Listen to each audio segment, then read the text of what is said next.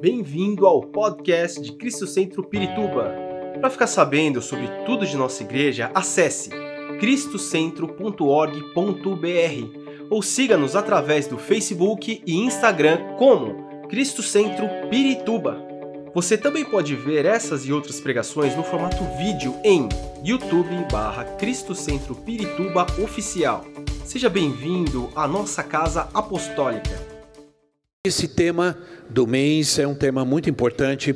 Vamos falar sobre a restauração de relacionamentos e hoje eu quero falar sobre relacionamentos restaurados para a vida. Né? E vamos abrir nossa Bíblia, para mim, num dos textos mais, ah, mais lindos da palavra de Deus, um deles. Eu gosto muito desse, desse versículo e quero que você acompanhe comigo, que diz assim, Salmos, 100, Salmos 27, 8. Salmos 27, 8. Salmos 27, 8 diz assim: Ao teu respeito, diz o meu coração, busque a minha face, a tua face, Senhor, buscarei.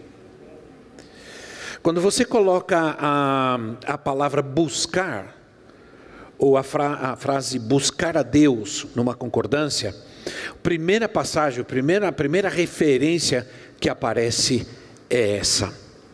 É um versículo muito lindo, muito profundo, mas há uma tradução nova da Bíblia, uma tradução que foi lançada agora em 2016, que é a nova, nova versão transformadora é muito boa também e muito fácil de ler. E ela traduziu esse versículo de um jeito muito especial. Traduziu assim: Tu disseste, venha me adorar. Eu respondo, eu irei te adorar, Senhor Deus. Não é lindo? Você viu aí? Apareceu aí ou não? Ok, diz assim: já tiraram tão rápido assim, meu pai? Né? Diz assim: Tu disseste, venha me adorar. Eu respondo: Eu irei te adorar, ó Senhor Deus. Nós vamos falar sobre relacionamentos restaurados em todos os níveis da nossa vida, inclusive para a família. Inclusive para a família. Mas hoje eu quero fundamentar esse tema falando sobre três relacionamentos fundamentais que nós vamos entender e viver na nossa vida cristã: relacionamento com Deus, relacionamento com a palavra de Deus e relacionamento com a casa de Deus.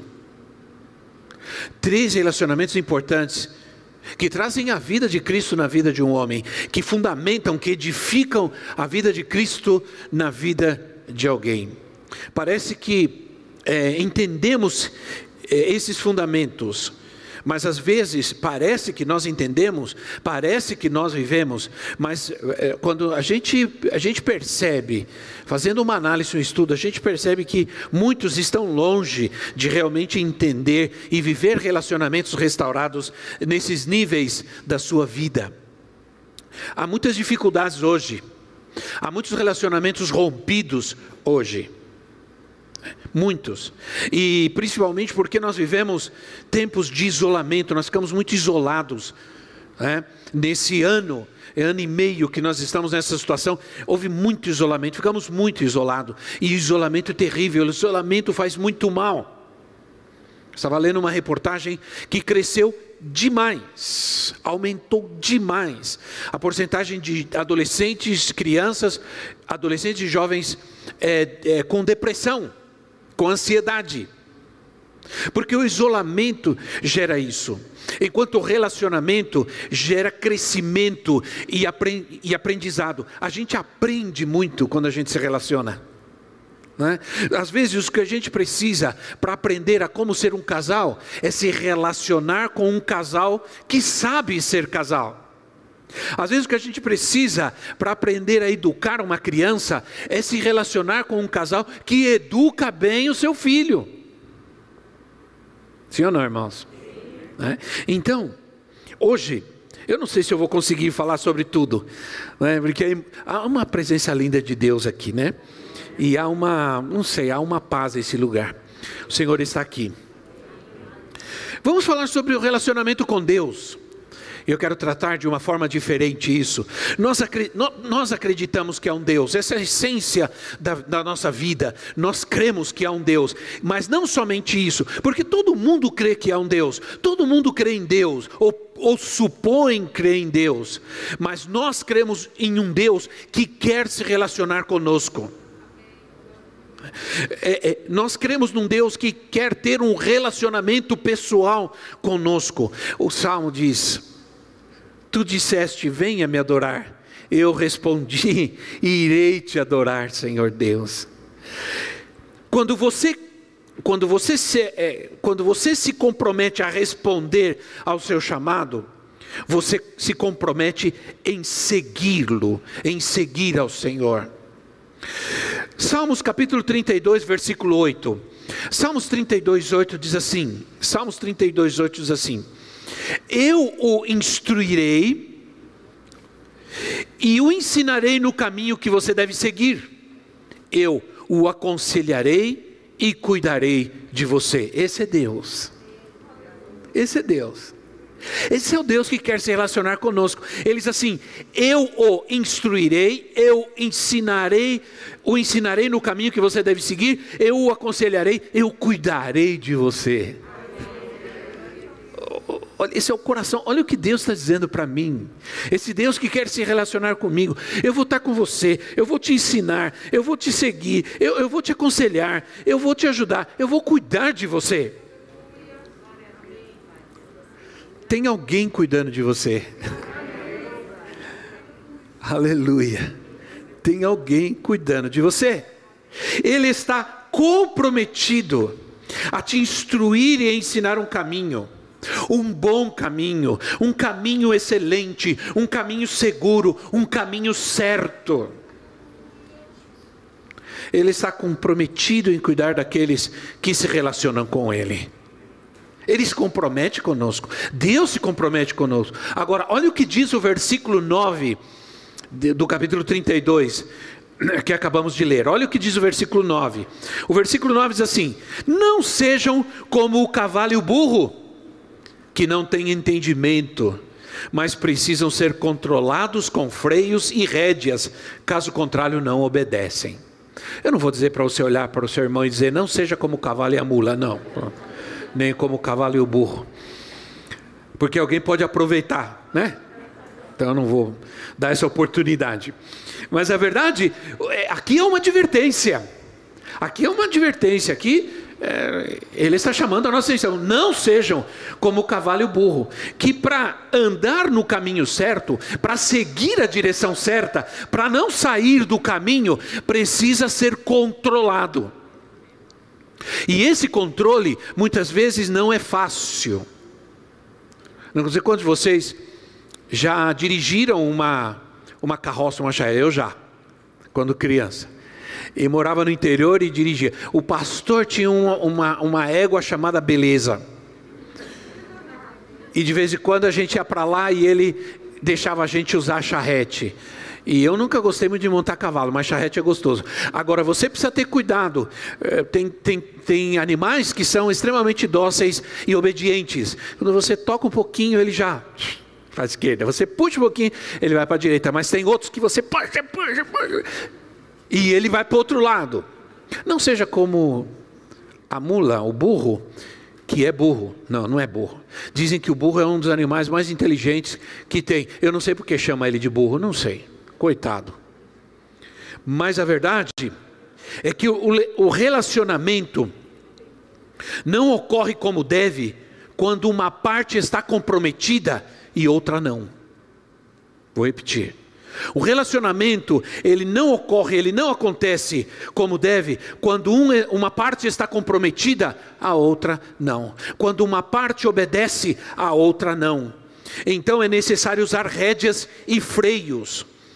Que podem ser rédeas e freios? O que, o que são rédeas e freios? Bom, teríamos que tratar isso com cuidado, mas podem ser provações podem ser aflições, podem ser dificuldades que Deus permita em nossa vida, que visam manter-nos no caminho, no melhor caminho. Porque são os, é, é o que a rédea e é o que o freio faz, nos mantém ou mantém no caminho certo, na direção certa. Mas não é um caminho imposto, é um caminho prazeroso, é um caminho alegre, é um caminho de paz. Mas muitas vezes Deus permite as situações na nossa vida para que a gente, é, para que a gente não saia do caminho. Eu, eu quero te dar um exemplo. Quando nossa juventude na igreja, Uh, um dos rapazes do, do, nosso, do, nosso, do nosso relacionamento de, de jovens na igreja, ele se afastou. E ele não somente se afastou, mas como ele se envolveu com drogas. E era um, um jovem de Deus, ele saía para evangelizar, ele estava adorando ao Senhor, de repente saiu e começou a usar drogas, usar drogas, usar drogas. Até que um dia ele estava muito drogado, muito mal, e ele foi, ele foi sair do ônibus sem pagar. Eu, não, eu nunca sei, irmãos, assim, Outro dia, há um tempo, faz tempo já, eu fui pegar o ônibus, eu não sabia se entrava pela porta da frente ou a porta de trás. Né? Então eu não sei. Ele foi, eu sei que ele esperou a porta abrir para ele pular do ônibus pra, sem pagar. E quando abriu a porta, ele pulou. Quando ele pulou, veio um caminhão e passou por cima da perna dele. E ele perdeu a perna. Perdeu a perna. Tiveram que amputar a perna e depois de um tempo ele começou a voltar, vinha já, agora vinha sem uma perna com a muleta. E um dia conversando com ele, eu sentei, comecei a conversar com ele, eu era líder dos jovens. E ele disse uma coisa para mim que eu nunca esqueci mais. Ele disse assim: Eu teria minha perna ainda se eu não tivesse saído do caminho. Mas eu prefiro seguir no caminho de Cristo com uma perna do que com as duas fora dele. Fora dele. Ele disse: Você entendeu isso? Prefiro seguir no caminho de Cristo com uma perna do que com as duas fora dele. Aprendeu uma grande lição de que o compromisso no relacionamento tem que ser dos dois. Muita gente hoje quer que Deus cuide deles, quer que Deus os ame, quer que Deus abençoe, quer que Deus os cure, quer que Deus faça isso, quer que meu pai, meu pai, meu pai, mas não quer ser filho de jeito nenhum, porque filho se sujeita, filho obedece, filho honra. Pelo menos deveria. Então, duas verdades poderosas, duas verdades poderosas. Primeiro, é que nós temos uma tendência humana, carnal, caída, de pegar caminhos errados. Sim ou não? ah, olha o que diz Salmo 58, 3. Salmo 58, 3 assim: Os ímpios erram o caminho desde o ventre Olha só, já sai, já pega o caminho. Eu não sei como seria possível isso, mas como isso é metafórico, né? Já pega o caminho desde o ventre, já pega o caminho errado. Né? Então, é, desviam-se os mentirosos desde que nascem.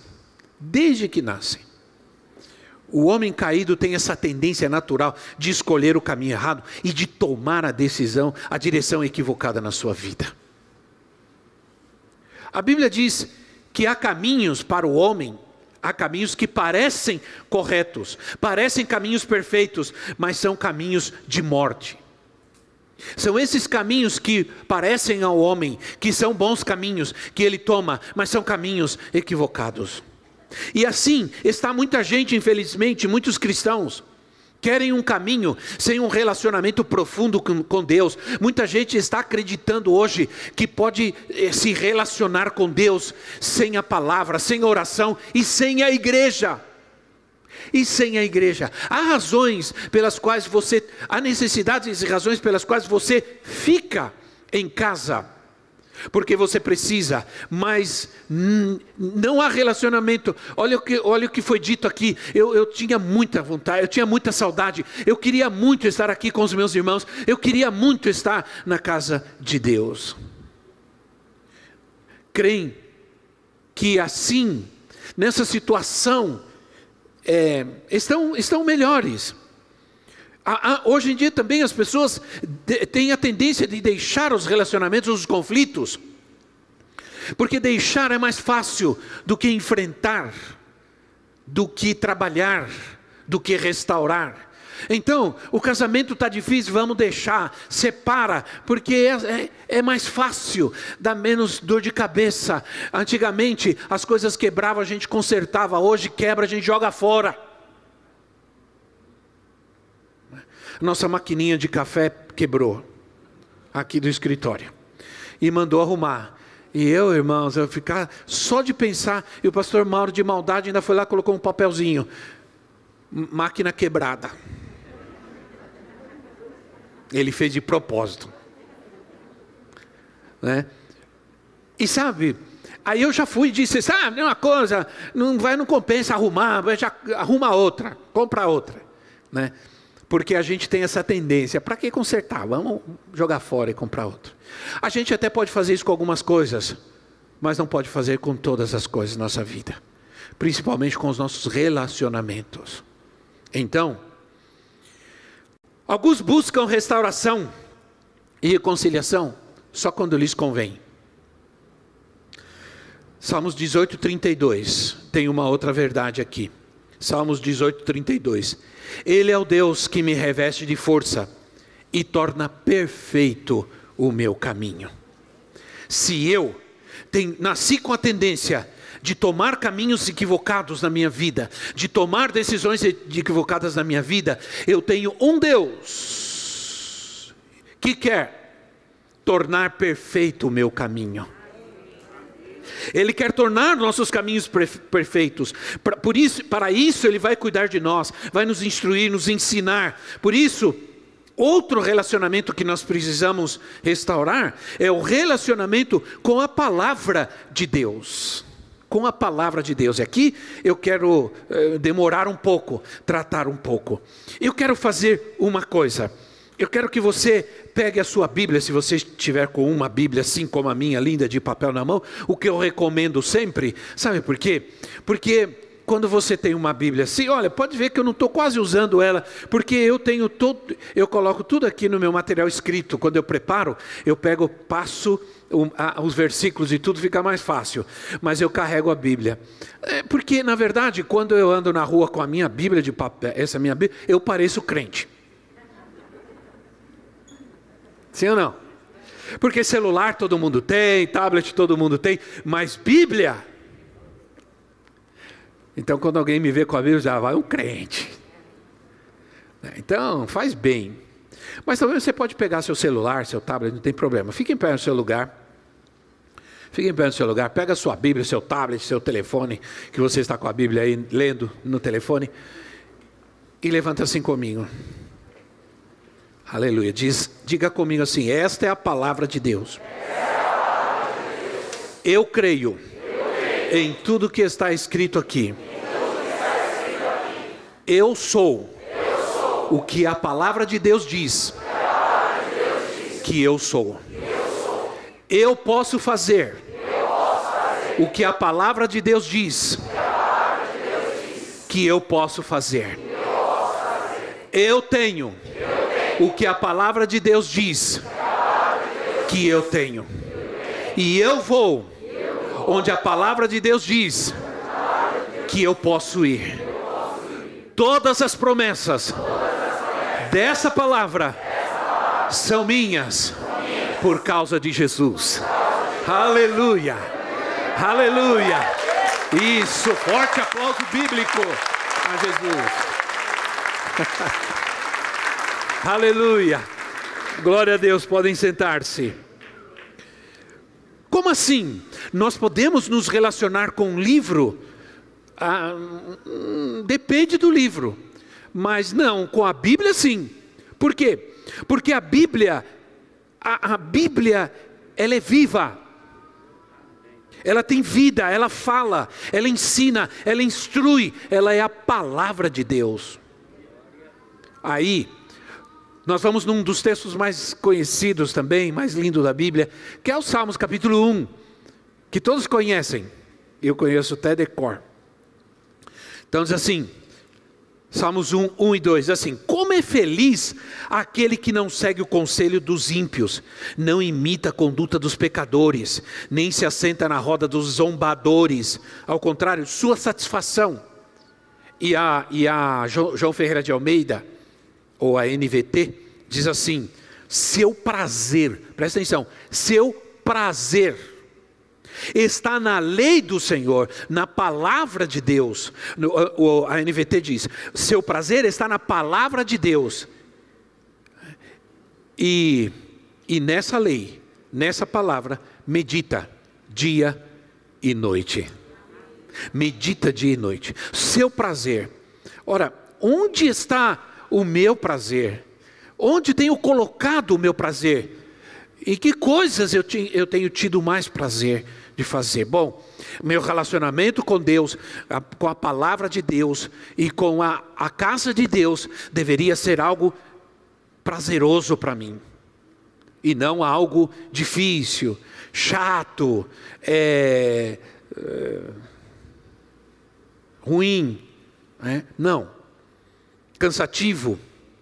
Que tipo de relação você tem com a palavra de Deus? que está ao teu lado. E quando eu estava pensando sobre isso, pensei em duas coisas interessantes. Eu pensei, eu pensei na Bíblia e pensei na minha esposa.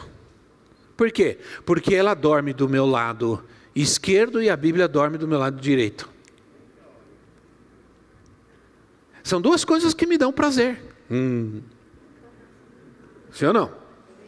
Amém. Qual é o nível de necessidade que você tem da palavra de Deus? Qual é o nível de interesse e dedicação teu em ler e estudar a Bíblia? Eu quero dizer para você que, como cristão, como alguém que ama a Deus, que quer servir a Deus, passar um dia sem ler a Bíblia é problema. Passar dois é mais problema.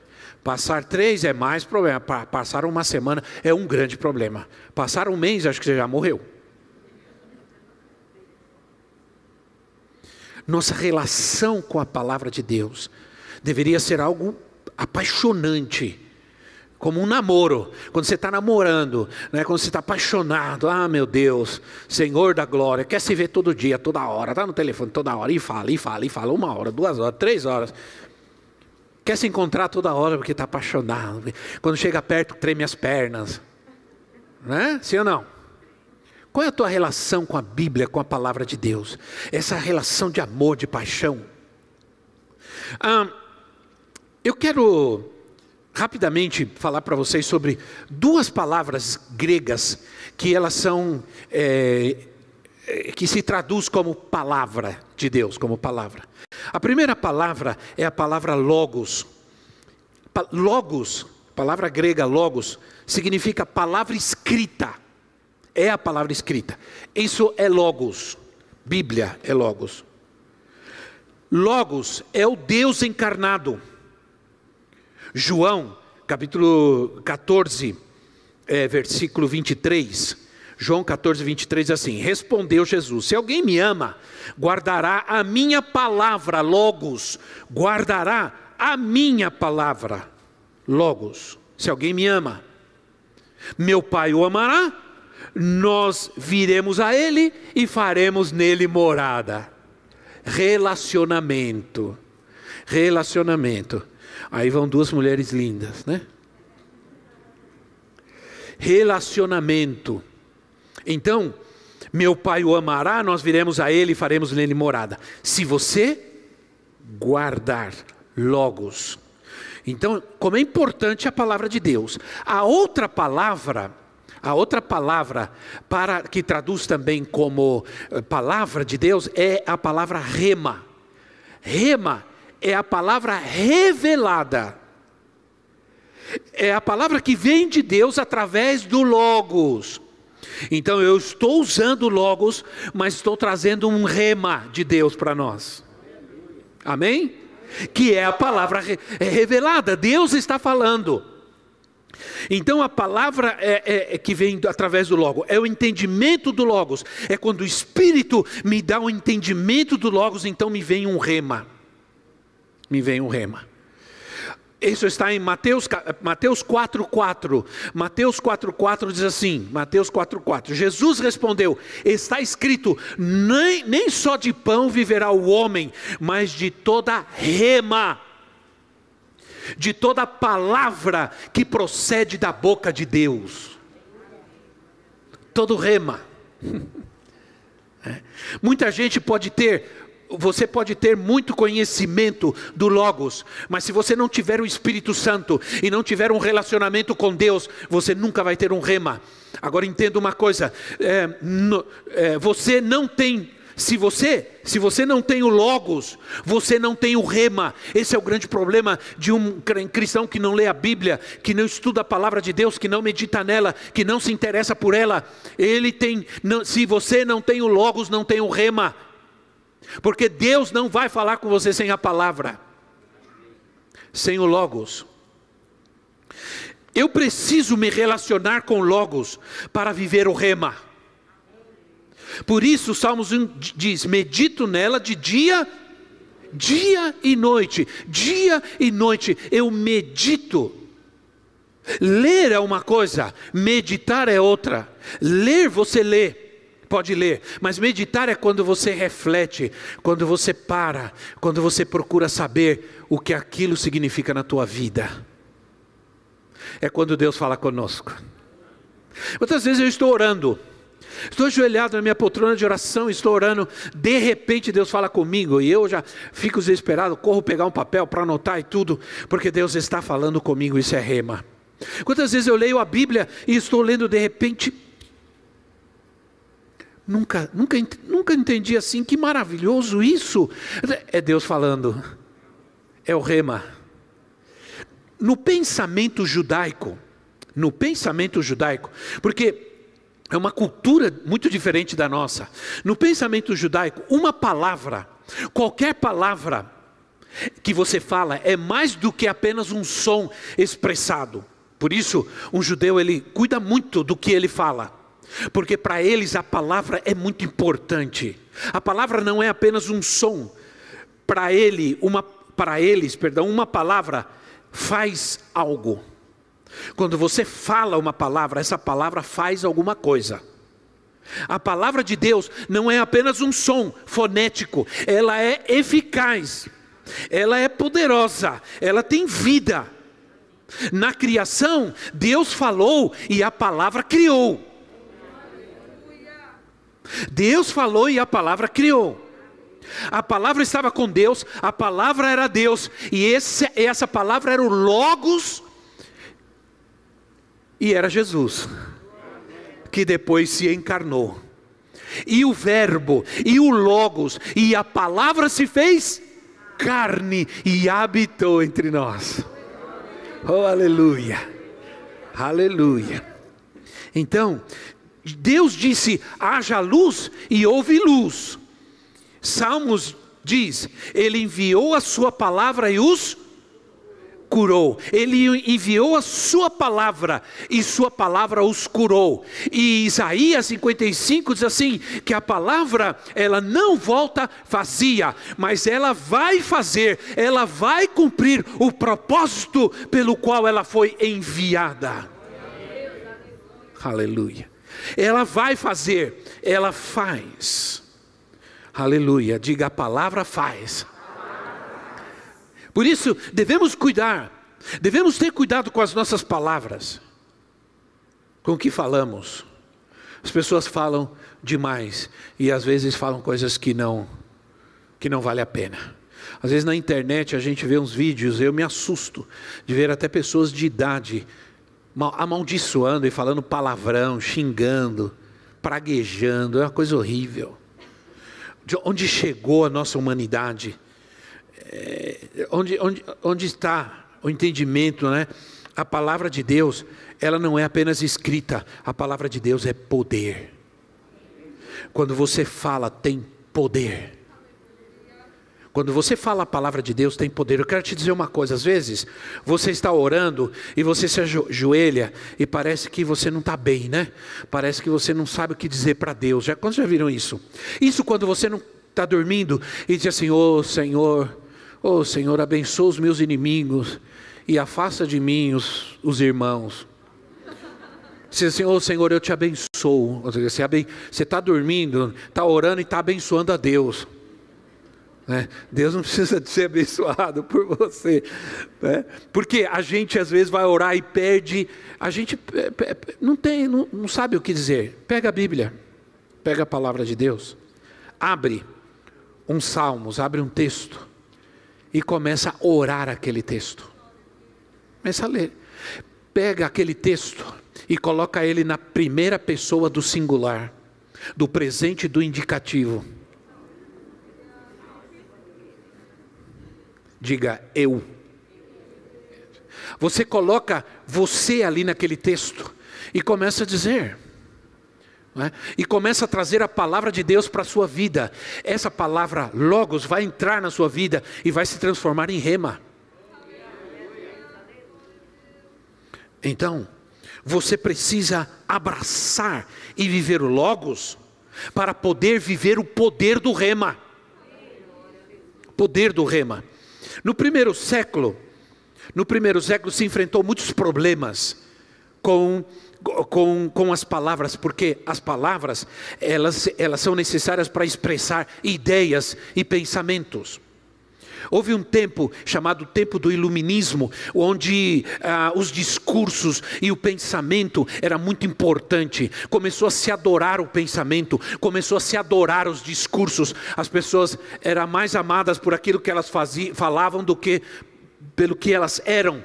Nesse tempo, é, é, muitas ideias equivocadas, muitas filosofias erradas surgiram por causa é, de se expressar pensamentos e ideias. E hoje nós estamos vivendo um pouco disso também, irmãos. Muito, muito, com pouca erudição e com muito pouco conteúdo, se estão expressando ideias é, malucas, doidas. Essas pessoas perderam rumo completamente. Nós voltamos a ter esse problema. Há muita mentira expressa em palavras ou expressada em palavras, muita mentira, por todos os lados. Nós precisamos da verdade. Nós precisamos da verdade que liberta, e a palavra de Deus é essa verdade. Quando a gente começa a viver, por isso admiro você que se interessa, que chega cedo para estudar a palavra de Deus. Me admiro, nós estamos muito dedicados. Nós tivemos como de segunda-feira, um culto tão poderoso aqui, que nos vai servir para os próximos 30 anos. Porque nos próximos 30 anos, se o Senhor me permitir, estarei aqui ainda. Ora, você, precisamos voltar a amar e namorar a palavra de Deus, nossa amada Bíblia. João chamou Jesus de Logos. Jesus disse no princípio era aquele que é a palavra, no princípio era o Logos. Jesus Cristo é o poder criador de Deus que veio aos homens. Aquele poder criador que estava lá, aquela palavra que criou que estava lá no Gênesis, veio ao mundo, se encarnou. Veio aos homens, a sabedoria criadora de Deus, a sabedoria criadora de Deus se tornou homem. A palavra que é a expressão de um pensamento. Jesus se tornou a expressão perfeita do pensamento de Deus ao nosso respeito, ao respeito do homem.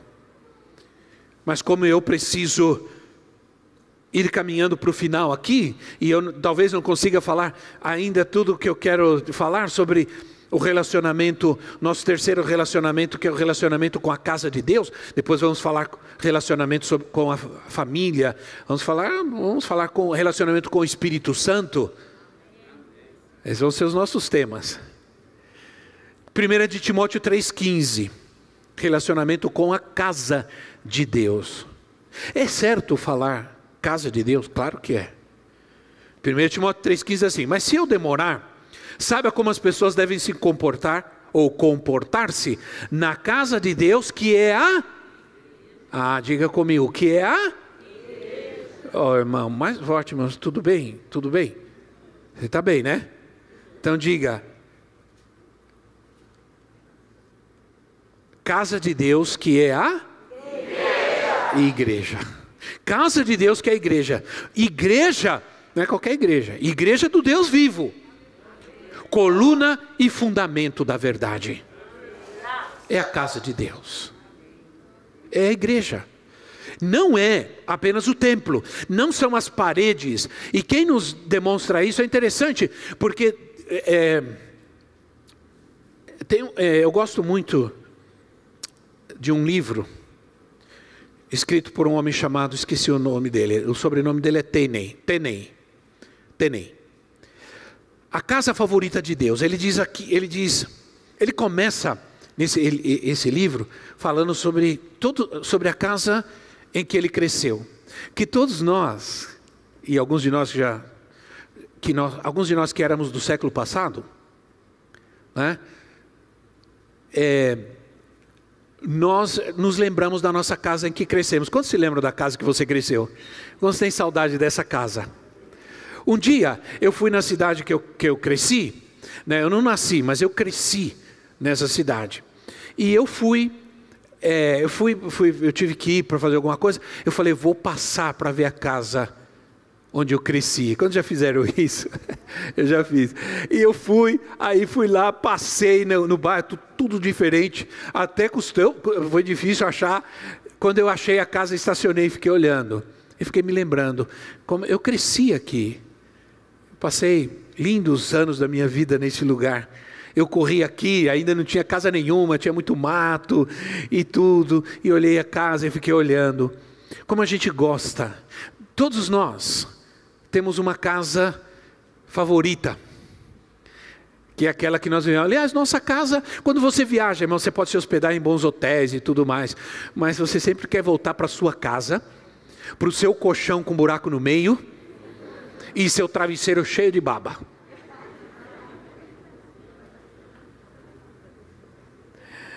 Sim ou não? Aquele cobertorzinho velho, aquela, aquela, aquela, aquele edredom velho e tal, mas é meu. Eu gosto dele. Meu filho, o Gabriel, quando ele era pequeno, ele, ele tinha um cobertor, ele não largava aquele cobertor, não largava para nada, para nada. Ele ficava com aquele cobertor, ele punha no dedo, ficava assim, com o cobertor na mão, e aquele cobertor foi ficando sujo, fui lavava, lavava, pendurava no varal, ele ia lá e ficava agarrado com o cobertor no varal, esperando secar. O cobertor foi ficando, foi ficando descorado, manchado, mas ele não queria outro, era aquele. Nós, nós, nós trazer isso à nossa realidade e ao nosso comportamento de vida com a casa de Deus. Outro dia eu conversava com alguns irmãos, nós estávamos aqui. Essa semana nós praticamente eu passei a semana inteira aqui. É, segunda culto, viemos cedo para resolver as coisas. Terça, culto de oração, eu estava aqui porque eu dou aula no seminário. Quarta, tenho o meu grupo de eu também tenho o meu grupo de comunhão, eu também tenho o meu grupo de discipulado ministerial. Então aqui na quarta-feira, na quinta-feira começamos nosso culto poderoso. E para aquele que não veio, eu digo, ai de você. Foi bom demais, né? O nosso culto de quinta-feira. Só na sexta que eu falei, vou ficar em casa, porque senão eu vou voltar a morar na igreja. Não tem problema, o salmista diz assim: Bem-aventurados aqueles que habitam na tua casa. Bem-aventurados são aqueles que habitam na tua casa. Quando eu transformo a casa de Deus na minha habitação. Ah, a casa favorita de Deus, Tenney diz assim: Deus prefere paixão mais do que um palácio. E isso eu posso enxergar na vida do rei Davi.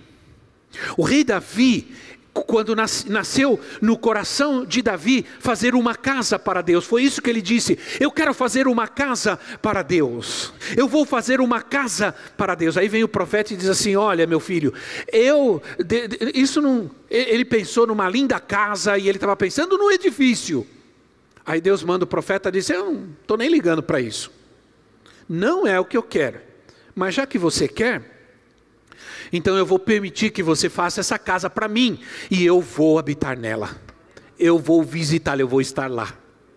Mas por que Deus disse isso? Porque ele disse: Eu vou estar lá, mas eu só vou estar lá se você estiver. Porque se, eu, se você sair de lá, eu também saio. É simples, irmãos. Aqui nós somos a casa de Deus. Quando nós sairmos daqui, quando nós vamos embora para casa, Deus não fica aqui não. Ele está no ônibus, no carro, No cuidado, ele está lá, ele não ficou na igreja. Alguns dirigem, saindo daqui dirigindo, pensando que Deus ficou aqui. Aí o cara te fecha lá. Cuidado, Deus está lá, está com você, ele continua. Ele está vendo. Então o que acontece? É, Davi, aí que fez Davi? Quando é, teve, vieram os filisteus e, e teve aquela confusão toda, tiraram a arca, destruíram o templo, vem Davi e traz a arca de volta. Só que Davi não pensa em restaurar o templo. Davi levanta apenas uma tenda, uma cobertura. Coloca a arca lá no monte, coloca lá a chama, manda acender o incensário, manda deixar a chama acesa e manda os músicos. 24 horas nós vamos adorar a Deus adorar a Deus, porque Deus não está interessado em palácios, Deus não está interessado em estrutura. Nós temos uma estrutura linda aqui, mas Deus não está interessado nisso. Deus está interessado em vidas apaixonadas por Ele.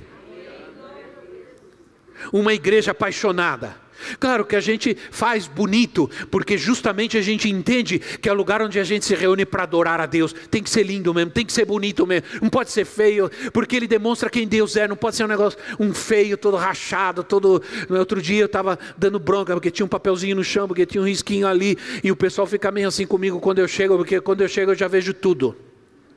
Eu vejo o chiclete que está debaixo da cadeira. É, é a casa de Deus a gente tem que cuidar como casa de Deus, desse lugar onde a gente se reúne para adorá-lo. Então o rei Davi é, que, queria construir, mas Deus queria, Deus não estava interessado no edifício, ele queria, ele quer corações. Ele quer corações. Dá-me o teu coração. Antes do teu culto, antes do teu dízimo, dá-me o teu coração. Há cultos sem coração. Existem cultos sem coração. Deus não, não presta atenção nesses cultos. Ele quer o teu coração. Deus quer encontro com seus filhos. Por isso a igreja é importante. Por isso, quando nós nos reunimos aqui, é importante, porque Deus quer encontro com seus filhos amados. Isso é igreja é a congregação dos chamados, é da sua família. Ele derrubou a parede de separação, o véu que separava já não separa mais. Então, Deus quer isso. Não adianta ter estrutura sem ter liberdade do Espírito Santo. Eu quero ter as duas coisas. Eu quero ter estrutura e quero ter liberdade do Espírito Santo. Aleluia. Às vezes nós nos preocupamos demais com as pessoas. Me ajuda aqui porque eu preciso terminar. E se você não me ajuda, eu não, lembro que eu tenho que terminar. Às vezes nós nos preocupamos demais com as pessoas, com a opinião delas.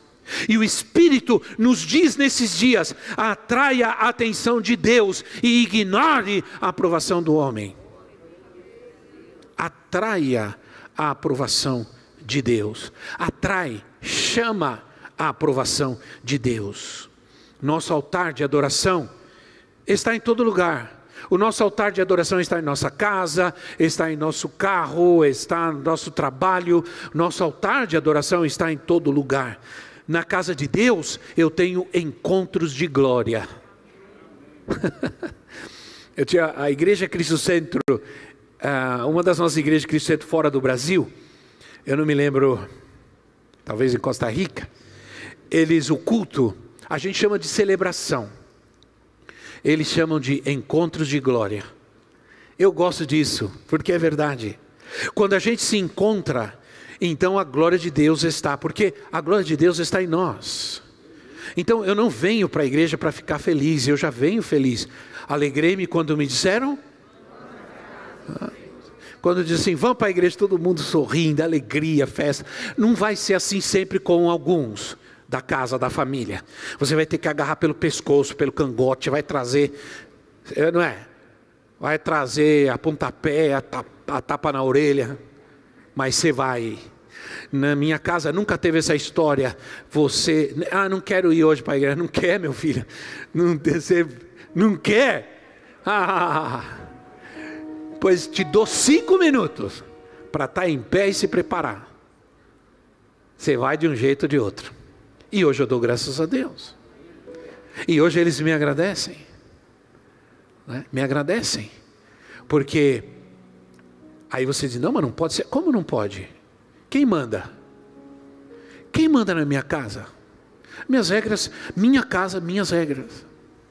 E enquanto você estiver lá, meu filho, você vai obedecer. É difícil, né?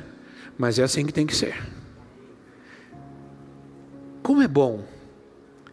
É um lugar de presença. A casa de Deus é um lugar de presença de Deus, de transformação. Na casa de Deus, vivemos encontros que vão produzir transformação, mudanças profundas em nós. Olha o testemunho da nossa irmã querida, como edificou a gente esse testemunho. Sim ou não, irmãos? Como edificou? Porque a importância da casa de Deus, quando a gente dá importância. Olha, a, a gente ia para a igreja, e a hoje a igreja tem muita atração, é lindo, os irmãos são lindos, a igreja tem muita atração, um bom louvor, a gente canta, mas na minha época não tinha nada. Às vezes eu ia para o interior com meu pai, e meu pai, meu pai ia pregar nas congregações, que, lugares que não tinha nem luz. E meu pai falava assim para mim: leva o seu trombone. Eu tocava trombone, irmãos. Ou coisa difícil. Aí meu pai falava: leva o seu trombone. O trombone não é um instrumento de. de como chama? Fala aí, músicos. Ele é um instrumento de harmonia. Ele, ele não é um instrumento de solo. Porque você faz harmonia. Pó, pó, pó, pó, pó. E o meu pai falou: Você vai, ensaia três hinos e toca. Eu ia carregando aquela caixa enorme e eu ia muito bravo, mas eu ia.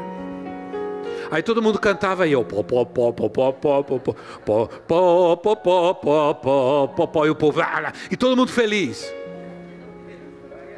Aí meu pai falava assim: estuda a lição, porque eu vou pregar e você vai ensinar nas crianças. Eu tinha oito anos de idade.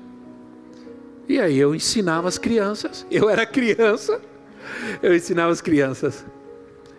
E eu comecei a amar aquilo. Amar a casa de Deus. Hoje a gente conversava, a gente estava conversando esses dias, eu não terminei de falar, e a gente nós somos igrejeiro. A igreja pegou na gente, não tem jeito. É o melhor lugar do mundo. Hã? Beautiful place melhor lugar do mundo é aqui, na casa de Deus. Esperamos que esta mensagem tenha te inspirado e sido uma resposta de Deus para a sua vida. Quer saber mais sobre Cristo Centro Pirituba? Siga-nos nas redes sociais no Facebook, Instagram e YouTube, ou visite nosso site em cristocentro.org.br.